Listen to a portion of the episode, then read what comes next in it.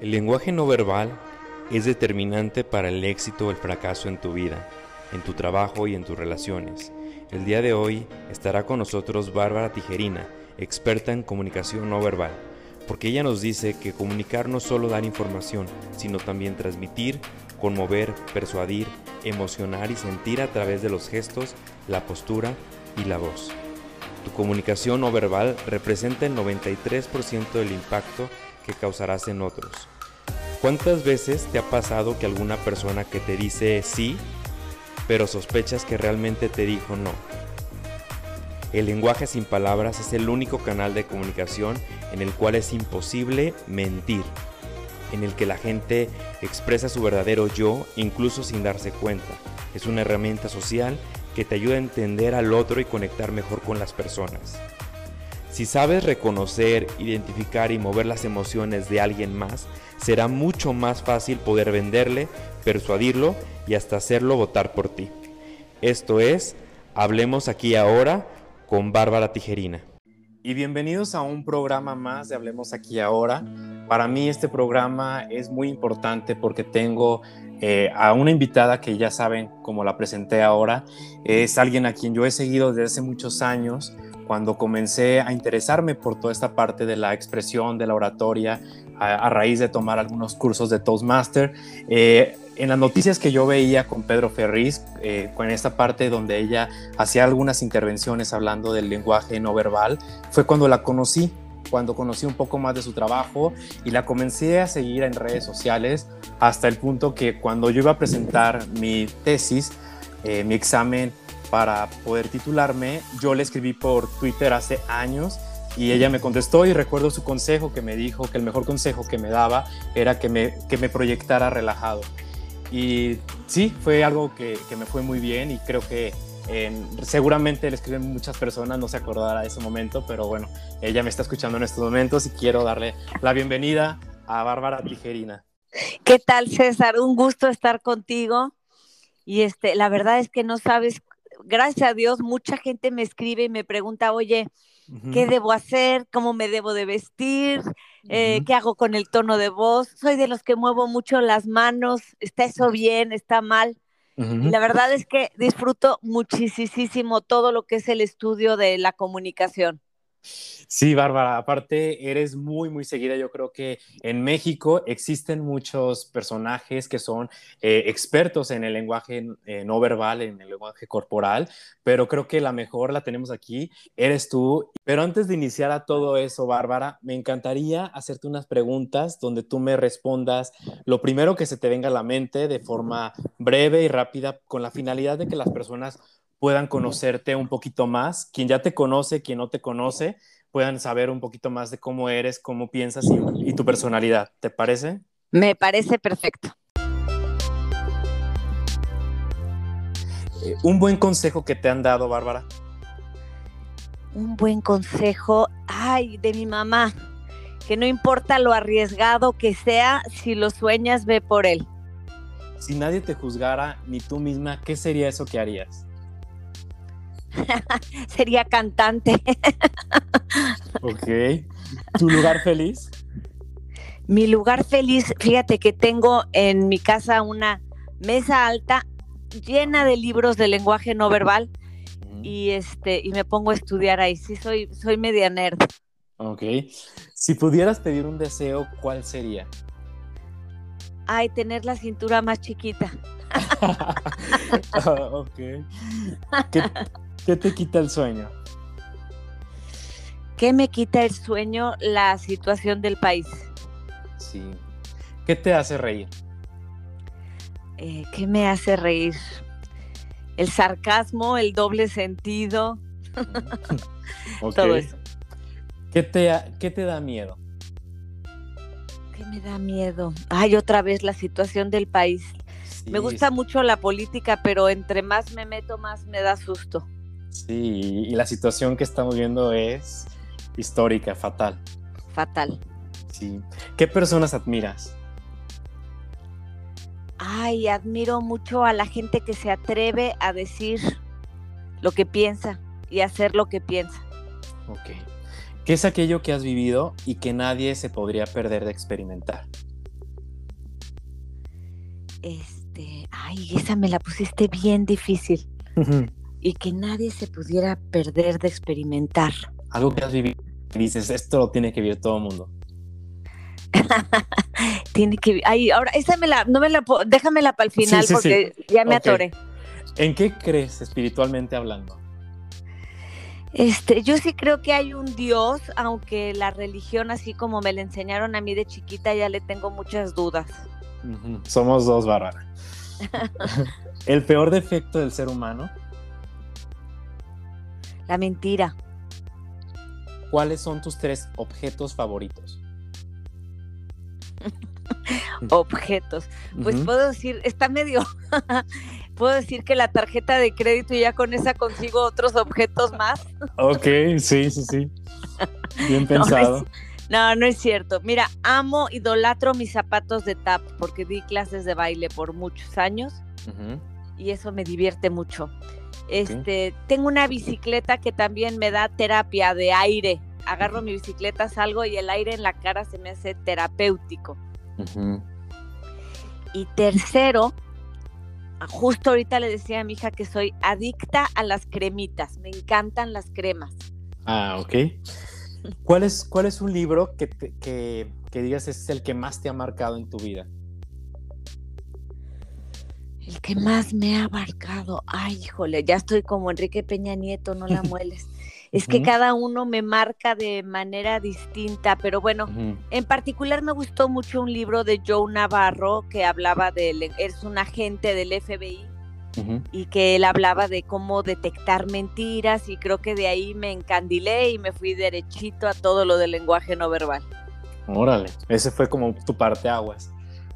Sí. ¿Cómo te gustaría ser recordada? como alguien auténtico, como alguien que es divertido y que se atrevió a hacer lo que pensaba.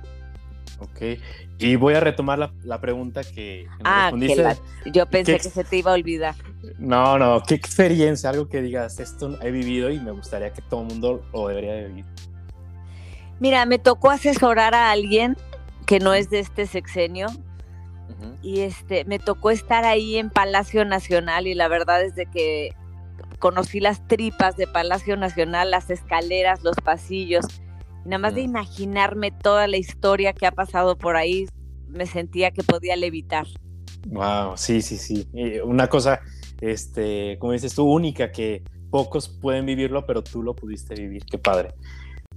Y tengo otra. ah, mira, la que, no la que no tenía esa respuesta y ahora tengo dos. A ver, dímela. La otra es que trabajé tres años en Televisa en un programa haciendo aerobics. Y en el ah, foro de al lado se grababa XC2, un programa que tú no sabes porque estabas chico. Pero entonces en el foro de al lado llegaba Miguel Bosé, uh. Luis Miguel, Flans. Entonces eso también estuvo muy divertido. Sí, poder conocer esas personalidades, qué increíble. Increíble. Y para terminar, Bárbara en una palabra. Ah, pues Bárbara, muy fácil. pues sí, ¿verdad? Bárbara, pues muchas gracias por responder estas preguntas. Con estas no te esperabas, pero es ahí, en esa curva donde nosotros podemos conocer tu personalidad, cómo eres, y también poder sacar un poquito de, de esa Bárbara que queremos conocer. Muy bien. Bárbara, pues para iniciar ah, en, este, en este podcast, este es un podcast de crecimiento personal, siempre tenemos invitados que nos inspiran y en esta ocasión estás tú porque eres un alguien que a nosotros nos inspiras y nos haces que crezcamos este, y que desarrollemos esa parte que es parte de, de, este desarrollo personal, que es la imagen corporal. Pero ¿cómo llegaste, cómo llegaste a este punto de ser una experta y ser una líder de opinión en el lenguaje sin palabras? ¿Cuál es tu historia, Bárbara? Fíjate que yo estudié en el ITAM, o sea, nada que ver con estos temas de humanidades. Estudié en el ITAM Administración.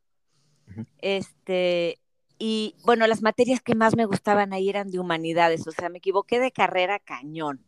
completamente. Pero cuando me decían, en mi época, cuando hablaban de comunicación, decían, ah, es que quieres estudiar eso porque es un MMC, o sea, mientras me caso. Y a mí sí me gustaba estudiar mucho y yo como que pensaba que de comunicación no se podía tanto, pero bueno, total, la regué de la carrera, estudié en el ITAM. Y, este, y después me puse a dar clases en Querétaro. Yo vivía después en Querétaro. Nací en Monterrey. Viví en la Ciudad de México. Y luego en Querétaro me metí a estudiar una maestría y era fanática, pero fanática, fanática de Pedro Ferriz de Con. Ay, sí. Y de Fernanda Familiar, ¿no? En esa época me encantaban. y, y, yo tenía que ir con los chavos porque tenían que ir a congresos y todo. Yo les decía al final, oye, ¿a quién les gustó? ¿Quién, ¿A quién admiraron de todo este congreso, no? Y entonces veíamos que había unos oradores que pues te dormían por inmediatamente y veías a Pedro y la verdad es de que les veías la cara a los chavos y les brillaban los ojos y se emocionan. Y decía, bueno, ¿cuál es la magia? ¿Cuál es la magia de Pedro? Y entonces un día fue Pedro a Querétaro a transmitir desde el Museo de Arte de Querétaro. Y había, había seguridad en la entrada, no dejaban entrar a nadie. Yo no lo conocía. Y cuando llegué le dije al policía, oiga, vengo a la grabación del programa. Y no sé, yo creo que me vieron con mucha seguridad y me dejaron pasar, pero pues yo no, no era ni invitada ni nada. Y ya que entro a la sala estaba Pedro y estaban dos personas más y ya cuando me vieron entrar así como que, ¿tú qué? Ajá. Le dije, ay Pedro, te vengo a conocer porque yo quiero trabajar contigo. Y se de ver que no, se me quedó viendo con cara de. O sea, directa, o sea, fuiste clara y le fuiste a lo que quería. y, y, me dice, no, pero ahorita pues este no necesito, le dije, bueno, déjame por favor estar ahí y llevarte el café para aprender. Nada más se moría de la risa, pero pues... Y entonces este, me dijo, bueno, mira, te doy el mail de mi productora y escríbele y a ver qué pasa. Y le escribí a la productora y bueno, claro que me dijo, pues gracias por participar, ¿no? y luego me fui a vivir a México y entré a trabajar al programa de radio de Esteban Arce pero era en imagen, radio, y volví a ver a Pedro. Mm, sí, trabajaba ahí. Y entonces estuve tres años con Esteban Arce en su programa de radio.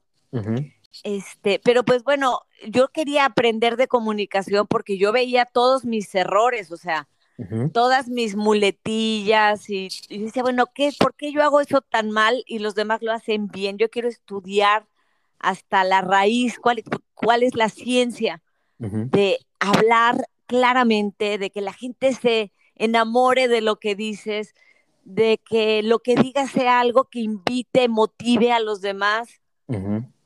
Y entonces a partir de eso me metí a estudiar todo lo que tuviera que ver con comunicación y más con comunicación no verbal. Órale, y, y desde ahí ya entonces hasta la fecha te sigues dedicando a la comunicación no verbal. Me dedico a la comunicación no verbal 100%, porque fíjate, cuando tú hablas con alguien, eh, primero te vas a fijar en cómo se ve, luego lo vas, te vas a fijar en cómo se escucha, y hasta el final te vas a fijar en las palabras. Ok. Entonces, el, el cómo te ves es el 55%. Wow. El cómo suenas, si suenas convincente, si suenas aburrido, si suenas monótono, es el 38%. Y las palabras que eliges son solo el 7%. O sea, casi nada. Casi nada. Y entonces cuando haces un currículum, revisas las palabras y no te fijas que cuando llegaste eh, no hiciste contacto visual, estabas nervioso y movías mucho las piernas y todo eso es más importante. Órale, sí. Y eso no nada más cuando pides un trabajo, cuando conoces a alguien, eh, cuando vas a dar una plática, cuando alguien va a dar una plática desde que se para, tu cerebro ya decide si le va a creer o no le va a creer. Sí, si le vas a, si te llama la atención, si le vas a poner atención o dices este plano no. Exacto, exacto. Eso lo decides en fracción de segundos. Por eso ahorita, no sé si te has dado cuenta, César, que hay un montón de libros que se llaman neuropolítica, neurooratoria, neuromarketing. Neuroemociones también. Neuroemociones, porque hay que ver cómo hablarle al cerebro emocional.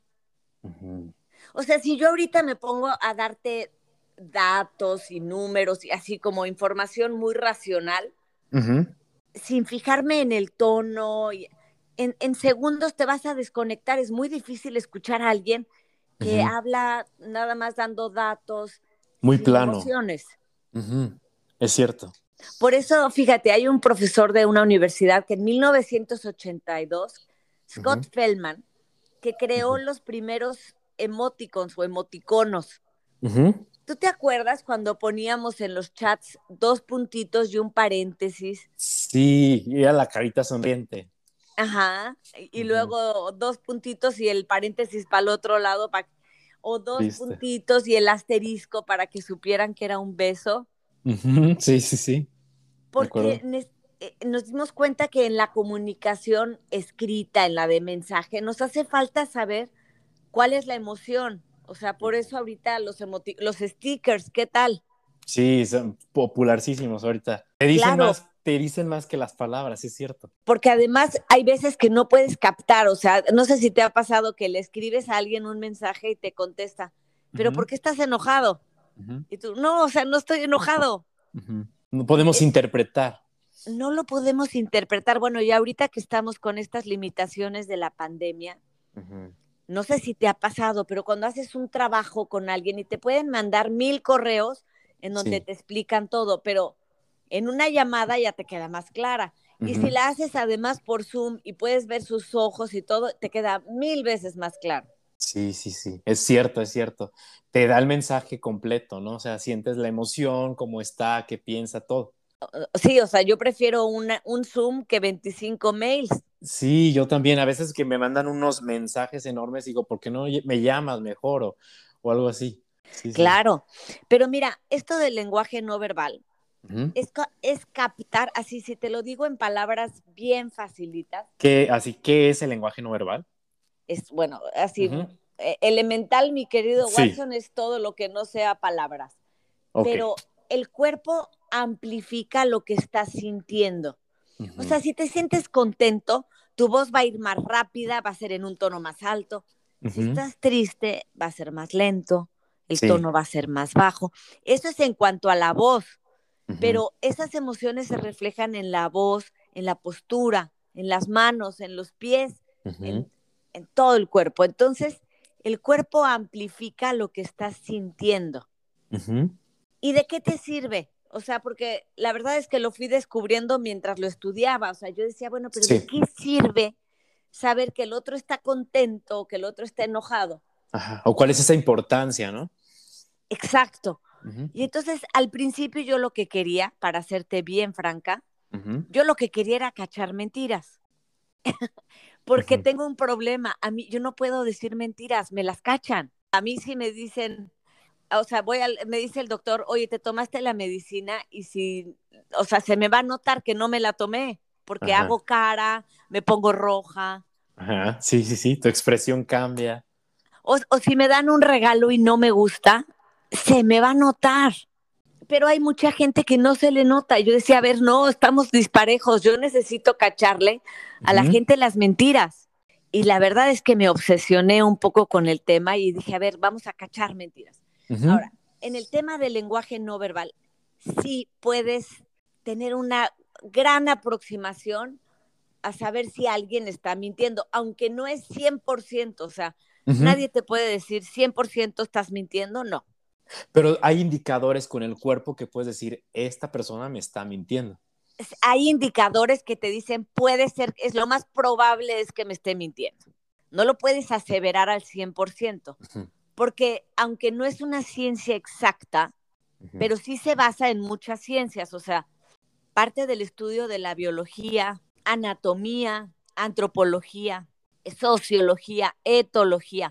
O sea, si tú, por ejemplo, ahorita eh, sientes, te enojas por algo, tu cuerpo genera, o sea, el sistema simpático se altera, generas adrenalina, se va la sangre a manos y pies, eh, vas a se te va a secar la boca. O sea, hay un montón de respuestas en tu cuerpo para, con las que los de alrededor pueden saber que estás enojado. Y que no podemos controlar, que son naturales, como dices. Son naturales y, ah, exacto, no las puedes controlar, por eso lo que hacemos en el estudio del lenguaje no verbal es ver que no haya incongruencias. O sea, si yo te digo, oye, estoy encantada de estar contigo, pero me ves jorobada, agachada y mi tono de voz, pues captas ahí una incongruencia. A ver, se te prende un foco rojo y dices, a ver. Me está mintiendo. Es mentira. Aquí hay una incongruencia. Esas es las que tienes que captar. Nuestro cerebro está entrenado para captarlas, pero estamos muy distraídos y no nos damos cuenta. Por eso en el libro del lenguaje sin palabras, yo empiezo diciendo que tenemos que entrenar el músculo de la observación, porque la información ahí está y es poder. Si tú sabes que alguien está enojado, pues tienes un gran poder. O sea, si ibas a ir a pedirle un aumento de sueldo, pues te estás equivocando de momento. Sí, sí, sí, cuando esté enojado, sí. Entonces, este, lo que yo he descubierto es que después de estudiar el lenguaje no verbal y estudiar las emociones y cómo se manifiestan, sí te puedes este, ayudar en la detección del engaño. Y lo usan mucho los agentes del FBI, los encuestadores, cuando vas a pedir préstamos, cuando eh, vas a una agencia para ver si te contratan. Hay gente que sí tiene muy detectado el engaño en el lenguaje no verbal. Pero no nada más es para eso, fíjate, yo me di cuenta que realmente el captar la emoción del otro te sirve para conectar. Sí, sí, sí. Entonces es la base de la inteligencia emocional. Mm, sí. Y por eso ahorita en Harvard y todo están hablando de que tienen que incrementar los cursos de lenguaje no verbal y de inteligencia emocional porque puede ser una gran diferencia, porque hoy en día el mejor médico o el mejor psicólogo o la mejor mamá o la mejor amiga no necesariamente es la persona que tiene más estudios, pero a lo mejor si tienes una psicóloga que sabe escuchar y se sienta y se queda callada y no voltea a ver el celular y tiene el contacto visual, pues la hacen una mucho mejor psicóloga que a las demás. Claro, claro que como dices tú, conecta con la persona. Ah, ah, exacto. y, bueno, un médico, o sea, se ha visto, por ejemplo, un médico en España, un pediatra, se metió a estudiar lenguaje no verbal cuando yo estaba allá, hizo modificaciones en su consultorio, fíjate. Normalmente si yo te digo un pediatra, pues te imaginas un doctor, su escritorio, o sea, si te digo su oficina, ¿no? Sí. Piensas en su escritorio, este, no sé, sus instrumentos, su computadora. Bueno, pues este doctor, después de estudiar el lenguaje no verbal, quitó el escritorio grandote, lo modificó para él estar sentado enfrente del niño. Y cuando le explicaba qué es lo que tenía, el niño no tenía enfrente una mesota y un doctor hasta atrás, sino lo tenía al lado. Quitó una barrera, sí, sí, sí. Y eso hace una diferencia enorme. Entonces, yo creo que eh, no importa cuál sea tu profesión, el hecho de que sepas escuchar, sepas mirar, sepas colocar bien tu postura puede hacer una gran diferencia en tu futuro. Y te hace una mejor versión de ti al poder ser lo que eres, a lo que te dediques y también parecer, ¿no? Porque puedes ser un médico o, lo que tú quieras, pero si no lo proyectas, no puede ser como lo la mejor versión de ti, ¿no? Ser y parecer, podría ser. Ajá, la mejor versión de ti, me encantó como lo dijiste, sí, sí, ¿no? Porque... al final ese es, un, es un complemento, como lo decía al inicio, para tu desarrollo personal que es como tu, es como la parte de afuera, ¿no? O sea, es como tener estas técnicas que vas a mandar el mensaje de todo tu conocimiento, todo lo que sabes al mundo exterior y que vean que hay esa congruencia con lo que eres y con lo que haces y cómo te ven los demás. Exacto, y eso que lo dices de una manera tan sencilla, es lo que decía Aristóteles, que todos queremos ser persuasivos todos. La mamá que quiere que su hija coma sopa de brócoli quiere ser persuasiva. Y entonces, ¿cómo le hacemos para ser más persuasivos? Y Aristóteles decía, tenemos que ser congruentes entre logos, etos y patos, que finalmente es ser, hacer y parecer, que vayan en la misma dirección.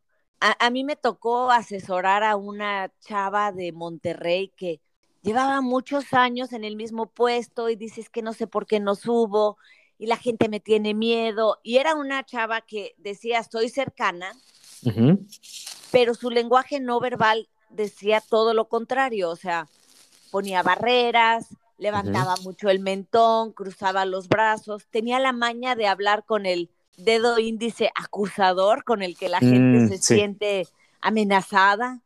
Y entonces, haciendo muy, Muy Andrés Manuel, ¿no? No, fíjate que alguien más hace lo del, ese dedo índice acusador lo hace mucho más el gobernador de Puebla. Ah, ok. Barbosa. Eh, tiene hasta una página, alguien de Instagram que dijo las posturas del dedo índice acusador de Barbosa y creo que le miles, miles de fotos, que es un gesto que pues cuando estás enfrente te hace sentir muy mal. Sí, muy autoritario, ¿no? Muy autoritario, bueno, dicen que con el dedo índice asemeja como este látigo del esclavo, ¿no? Así como si Sí, sí, sí, es cierto, es cierto, sí. Pues mira, lo que me, gusta de todo este tema, César, es, que, es que antes se pensaba que estas habilidades o las traías o no las traías. O sea, el carisma, por ejemplo, ¿no? O sea, nació con carisma o nació sin carisma. Eh, nació empático o nació sin empatía. Nació con la habilidad de leer el lenguaje no verbal o no. y, la, y sí, la verdad es que sí, algunos nacen con más facilidad que otros. De, hecho, en el lenguaje no verbal, en la mayoría de los estudios se ha visto que las mujeres son mejores en general para leer el lenguaje no verbal no sé si tenga que ver con esta parte del instinto. En ¿Se fijan más en los detalles o...? Pues la supervivencia de un bebé está determinada por tu habilidad de saber si ese llanto es de dolor mm, o de berrinche. Es verdad, sí. Pero realmente yo he conocido a muchos hombres muy buenos para leer el lenguaje no verbal y, los ponen en un escalón arriba de, cualquiera que sea su profesión. Sí, sí, sí. Tienen esa habilidad desarrollada y, les tienen esa ventaja, ¿no? Tienes la ventaja de saber eh, cuáles son las intenciones del otro. Y con ello puedes anticipar. O sea, si tú eres el jefe en una empresa, por ejemplo, y estás ahorita dando una junta por Zoom, si tú estás en tu rollo y no los volteas a ver, pues vas a perder un montón de información. Pero si volteas y ves que cuando dices, oigan, nos vamos a quedar a trabajar el sábado, y ves que uno de ellos se cruza de brazos y se echa para atrás, a lo mejor vale la pena que cuando acabe la junta le marques y le digas, oye, tienes algún problema con trabajo, y anticipas algo que se te puede detonar en algo mucho mayor. Tienes esa ventaja de poder anticiparte a los problemas y a las situaciones, a las personas, las intenciones, como dices tú, y, y también desenmascarar a, esas falsas personas que dices, este, pues no es verdad lo que me está diciendo, me está mintiendo o me está ocultando algo. Como lo decías, ¿no? Tu obsesión cuando comenzaste a estudiar esto fue por esta parte, ¿no? Descubrir a los mentirosos. Así es. Y mira, entré a trabajar a una empresa en donde eh, hacían entrevistas para contratar, ¿no? Y entonces llegaba un chavo, por ejemplo, y se veía todo iba perfecto, pero cuando le preguntaban, oye, ¿y cómo te fue en tu trabajo anterior? Y se rascaba la nariz, se acomodaba el cuello y decía, muy bien. Decías, a ver, aquí hay algo. Muy bien, claro que no. Te estaba mintiendo. E, y estaba mintiendo y después averiguamos si no, había tenido un problema totota en el trabajo anterior.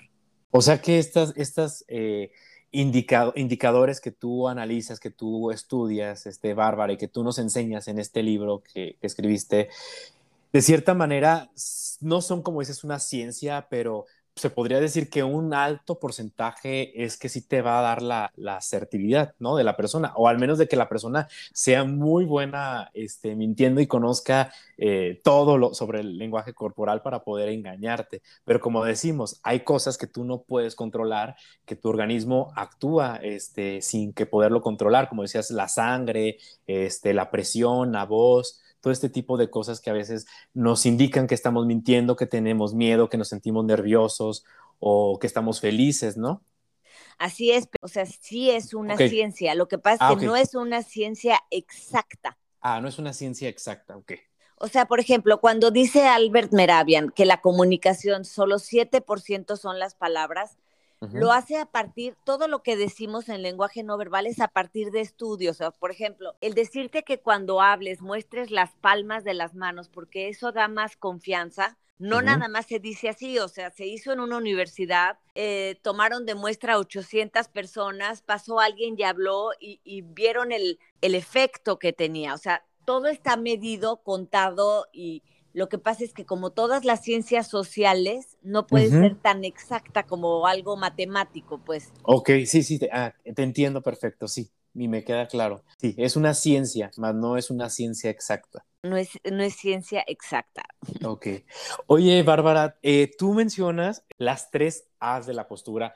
Eh, yo creo que este, todo el lenguaje no verbal es muy amplio porque seguramente cada parte del cuerpo tiene muchas cosas que estudiar, pero para las personas que te están escuchando en, este momento, me gustaría preguntarte eh, ciertas cosas que podemos, los que te estamos escuchando, aprender y poder como aplicar en nuestra vida. Y esta parte que hablas de las tres A's de la postura, creo que es algo muy práctico que todos podemos aprender y quisiera que si no lo pudieras explicar. Bueno, pues es, esa me encanta, la verdad. Y más si ahorita les decimos a todos los que te están escuchando, César, que revisen cómo tienen la postura mientras nos están escuchando.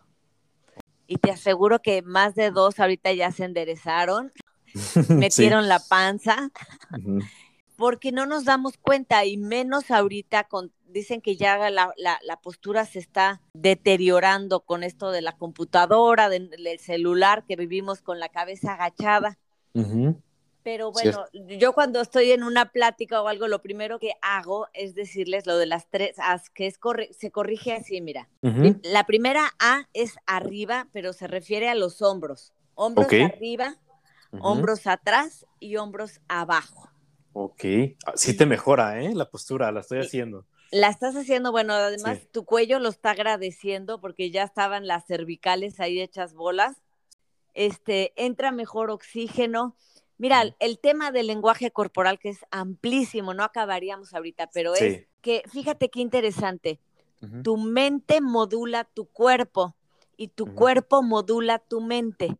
Va en dos sentidos. Entonces, por ejemplo, si estás triste, agobiado, angustiado, vas a estar jorobado, agachado. Pero entonces podemos engañar a la mente porque el cerebro no distingue entre imaginación o realidad. Eh, te voy a decir un ejemplo. Por ejemplo, si yo te digo ahorita, imagínate unas uñas largas, pintadas de rojo, ahora que rasquen un pizarrón. Ah, ya. Sí, sí, sí o sea, me puedo imaginar todo lo que pasó en tu cuerpo. Se puso la piel chinita, sí. Y no existen ni las uñas ni el pizarrón. El cerebro no distingue entre imaginación o realidad. Por eso cuando te imaginas también cosas feas, pues vives con miedo, angustiado, jorobado. Entonces, vamos a engañar al cerebro ¿cómo? estira la espalda, estira el cuello, sonríe, eh, respira profundo y, el cuerpo ya piensa que todo es bueno, todo es positivo y cambia tu actitud. Sí, fíjate que había escuchado lo de la sonrisa, Bárbara, que aunque te sintieras mal, siempre sonrieras, porque eso en automático cambiaba tu, este, tu cerebro cambiaba, ¿no? Por la articulación de los músculos de la sonrisa, le mandaba un mensaje de que estabas este, teniendo algo positivo, algo agradable, no sé. Así es, y bueno, tú te das cuenta, César, tú que eres experto en estos podcasts, Tú puedes saber si estoy cansada, si estoy sonriendo, si quiero seguir platicando o si como que ya le quiero cortar. Sí, sí, sí. ¿No? Platicas con mucha gente. Sí, yo ya voy este, comenzando, también ya voy como cortando, así cuando la gente está alargando. Entonces, sí, tienes razón, uno desarrolla esos sentidos, es verdad. Por eso, por eso los que trabajan en, en, los call centers les dicen que sonrían porque hacen una diferencia en la gente con la que están hablando. Este, Bárbara, últimas preguntas que te quiero hacer. ¿Qué es lo primero que el ser humano observa cuando alguien eh, está enfrente de nosotros? ¿Qué es lo primero que vemos? Lo primero que vemos. ¿Hay pues, algo así que digan? sí, sí, sí, pues mira, por más que digamos que queremos sustraernos de los estereotipos, lo primero que vemos es la apariencia. Y la apariencia te dice, o sea, me refiero al, a la cara, el peinado, la ropa, los zapatos, y te dice la edad, si es hombre o mujer, te dice el nivel socioeconómico, te dice, puedes medio ver su chamba. O sea, la apariencia es información en segundos. Es cierto, sí, sí. ¿Y hay algo que nos diga sobre la sonrisa? Hay, hay muchos tipos de sonrisa. Hay sonrisas sociales, hay sonrisas naturales, hay sonrisas cínicas. Eh, y nuestro cerebro generalmente, aunque no estudies lenguaje no verbal, puedes, puedes identificarlas. O sea, puede alguien sonreír y decir, híjole, no se la creo. O sí se la creo. sonrisa. Sí, tienes razón. Ok. Bárbara, qué interesante toda esta parte. Me gustaría pasar a ¿de dónde surge la idea de crear este libro? Me imagino que por toda la experiencia, por todas las conferencias, por todo lo que has, has dado, pero ¿en qué momento dices, quiero escribir un libro que a la vez de ser un libro es también un manual para que las personas puedan aprender todo esto del lenguaje y que se llama Lenguaje sin Palabras, tu libro? Antes que nada, soy maestra. Yo primero daba clases de baile hace muchos años y luego di clases en una prepa y luego di clases en una universidad. Entonces me encantaba dar clases. Y entonces siempre me decían lo del lenguaje no verbal y decía, bueno, ¿cómo les doy algo para que puedan ir estudiando conmigo? Y traté de hacerlo lo más sencillo posible. Está, está muy fácil de entender.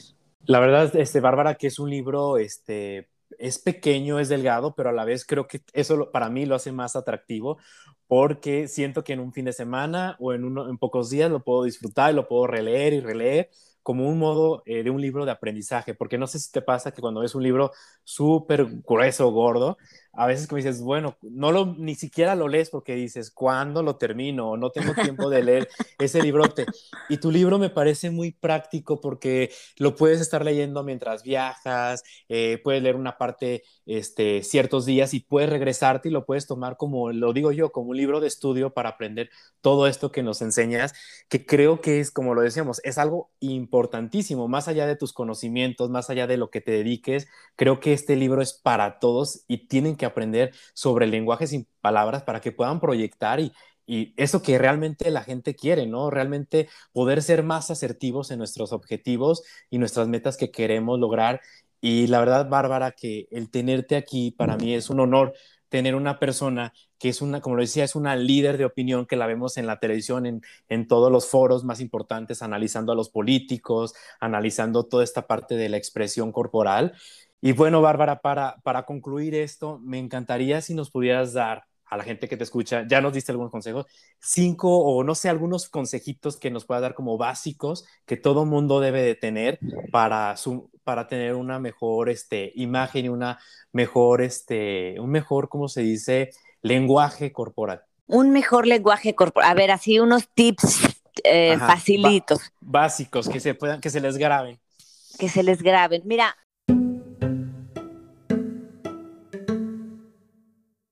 es muy importante que cuando hables uses tus manos. Tus manos son tu marca personal.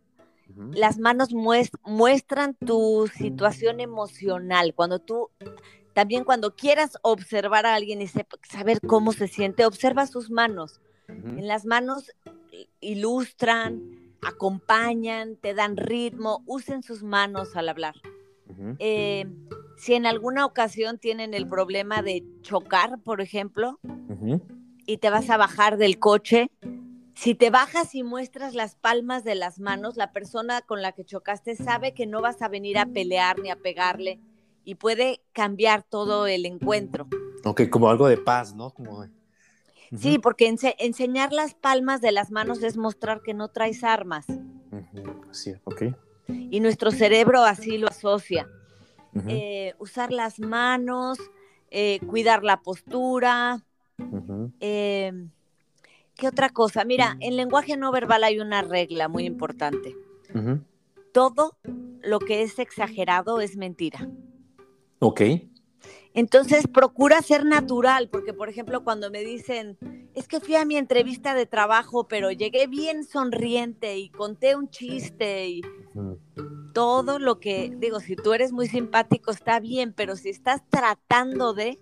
De caer bien, se, percibe, exacto. Es cierto. Se percibe como una mentira. Y la otra, pues, este, yo creo que también hay que, me gusta eso de engañar al cuerpo. Engañar a la mente, perdón.